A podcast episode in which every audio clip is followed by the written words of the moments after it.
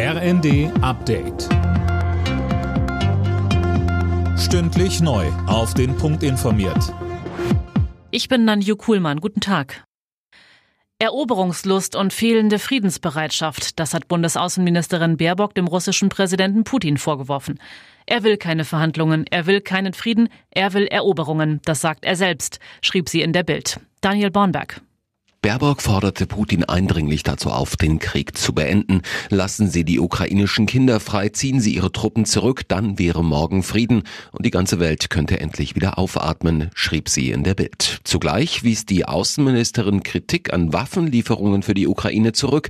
Baerbock sagt, wer behauptet, dass Waffenlieferungen den Krieg verlängern, spielt Putin in die Hände. Auch für dieses Wochenende sind erneut zahlreiche Demonstrationen in deutschen Städten gegen Rechtsextremismus und die AfD angekündigt. Größere Kundgebungen werden in Hamburg, Potsdam und Stuttgart erwartet. Auch in Berlin sind erneut Proteste angekündigt. In den USA gehen die Vorwahlen der Republikaner in die nächste Runde. Jetzt ist South Carolina im Südosten des Landes dran und es gibt wieder einen klaren Favoriten, Fabian Hoffmann.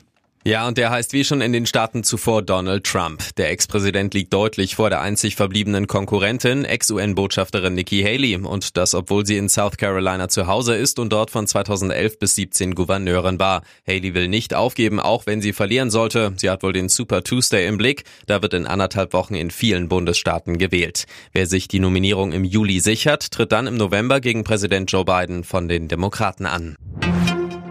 Bei der unbemannten US-Mondsonde Odysseus gibt es Probleme. Sie ist bei der Landung gestern offenbar umgekippt und auf der Seite gelandet.